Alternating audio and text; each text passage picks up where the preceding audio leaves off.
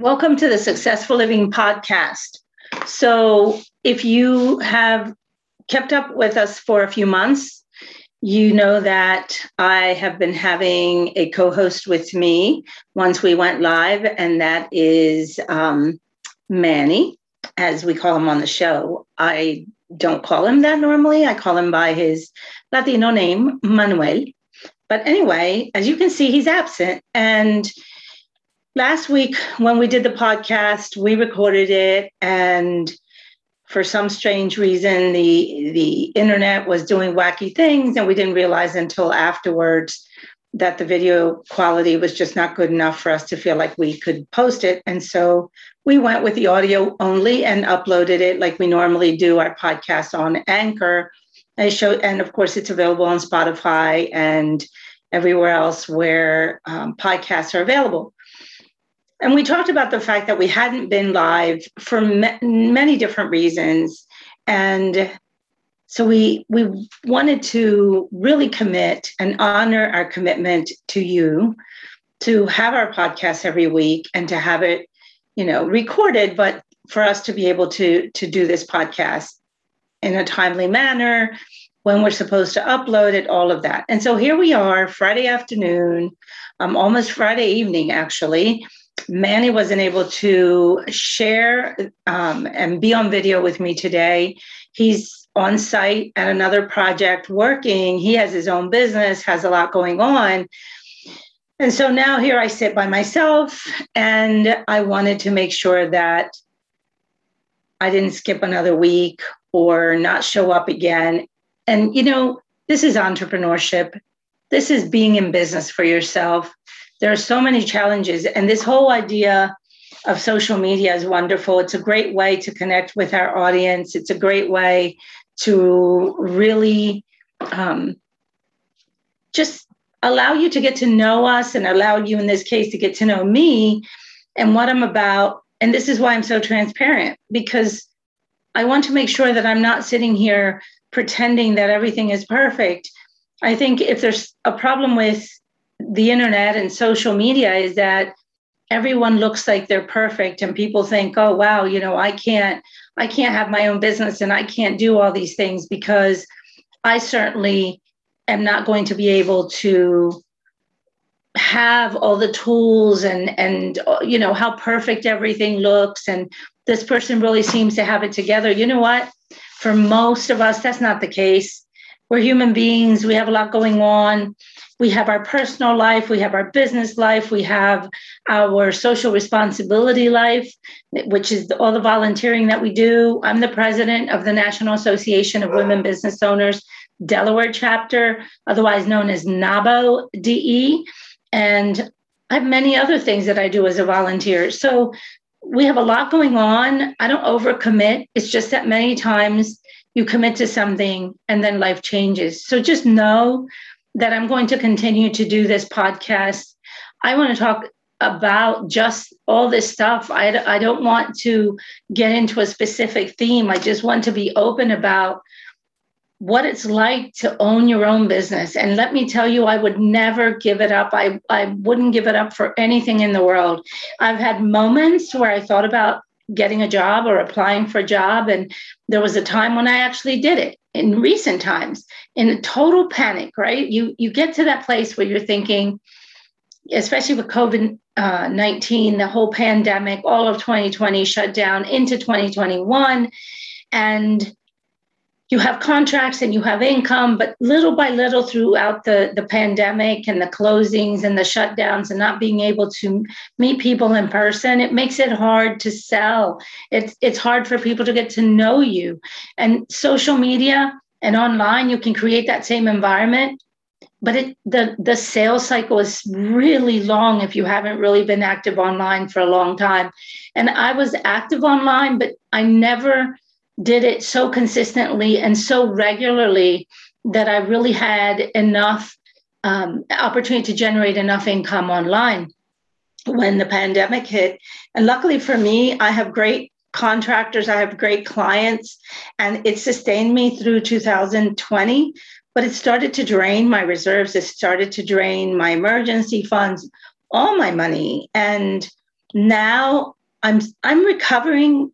Surprisingly, it's starting to to come together again. It feels really good. And like I said, I wouldn't change my whole entrepreneurship journey. Um, if I if I took a job, it would have to be a job that was related to what I'm already doing. And now, um, I just like I said, I've had these moments when I've thought maybe I just need to go get a job. And you know what? No, no, because I love the freedom that I have. If you read my bio, I'm a freedom seeker. And I really mean that.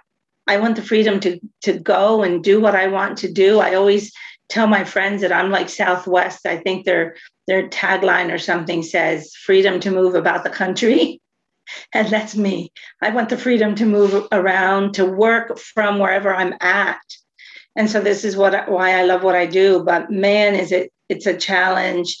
It's it's up and it's down. And but it's all a matter of preparation. I look at what have I learned during this pandemic and it's about being better prepared. Each and every one of us has to, especially if you're an entrepreneur, you have your own business, you've got to think about emergency plans. You've got to think about having enough reserves to sustain your business for quite some time. And obviously, who could have anticipated that the pandemic would affect take away a whole year from our lives and that when we went into 2021 that we would still be in, in this and thankfully now we're coming back to being able to do things in person and i think for many of us we know that it's so much easier for us to close a sale when we're face to face with people especially because if we're in our local communities people know us people know who you are and and how good you are with your job with your work that you do and so they're more willing to hire you when you have that opportunity to have conversations in person so oh, I'm online now. I actually have my online academy, the Bilingual Academy for Leadership Excellence, and it's not a language school. It's a school to develop, it's an academy to develop leaders and to teach a lot of the basically all the things that were in my head and all the courses that I've been teaching for years where I had to show up and and and teach. I now have them online so that more people can access it and so that I also have more freedom to do what I want to do. And the academy is there online and people can go and take courses. And that's all part of my strategy. I um, I'm my coaching is uh, one place to find me is on Coach the World, but I don't want to talk about, I'm not trying to pitch any sales to you. I'm trying to help you understand that we're human. I'm not perfect. I do great, great things with my business. And then I have life happen and I slack off, or, you know, it's just, it's the reality, it's who we are. But if you want to be an entrepreneur, go for it. But be ready and be better prepared. When I started my company, I started it, I started being an entrepreneur because I wanted to be more present as a parent when I found out I was getting divorced. And I wanted to be able to put my my youngest child, my my youngest children on the school bus, to be able to be there when they got home from school, all these things. For a while, I had to go and take a job because if I didn't take a job, how was I going to continue to support my family? And so I took a job and I had a great executive job. And then I realized I didn't have a life. I couldn't, I worked six days a week sometimes. Oftentimes I got home at the wee hours of the morning, three in the morning, because it was a retail operation and we couldn't even leave the store until the store was perfect for the next morning during the holidays you couldn't you had to work six days a week like i mentioned.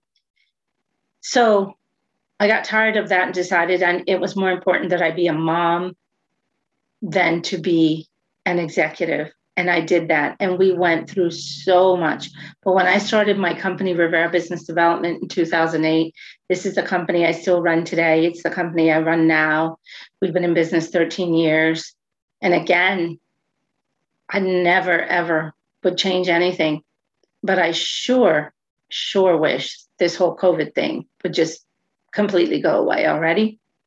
And I'm looking forward to getting back to in person meetings. And then now I have a company that has the combination. I have passive income with the Academy, I have other investments. I'm working towards owning a property because during the divorce, I I had to the agreement was to sell our house, so I don't own any property at the moment. So my goal for next year is to own a property, and um, but feeling really good about the fact that my business has been around for 13 years, and that now things are starting to pick up again, and I just enjoy the ride. It's not always a fun ride, but I'm enjoying the whole journey nonetheless. Thanks for uh, checking out our podcast, for being patient with me, being patient with us. Manny is going to come in and pop in when he can, but I'm going to really work on having guests so that we can talk about some really cool topics, make it really fun and interesting, make it more interactive. And at some point, I really do hope to have my podcast live. Um, where we've been experiencing some ridiculous stuff with YouTube, and I keep following all the directions, and it will not delete my YouTube account or accounts. I don't know why. If you're listening and you have an idea, feel free to contact me. If you want to follow me uh, online, you can find me by my name, Danette Rivera, and you will see all the places where I'm at online, and we can keep in touch. And you can you know, post and comment. Uh, let me know what you'd like me to talk about because this is the Successful Living podcast. And I've been studying this successful living thing for more than 20 years. And so I think I know a thing or two based on the research and all the dedication that I've given in my life to trying to figure out how to help people become more successful. Thanks for listening. And until next week.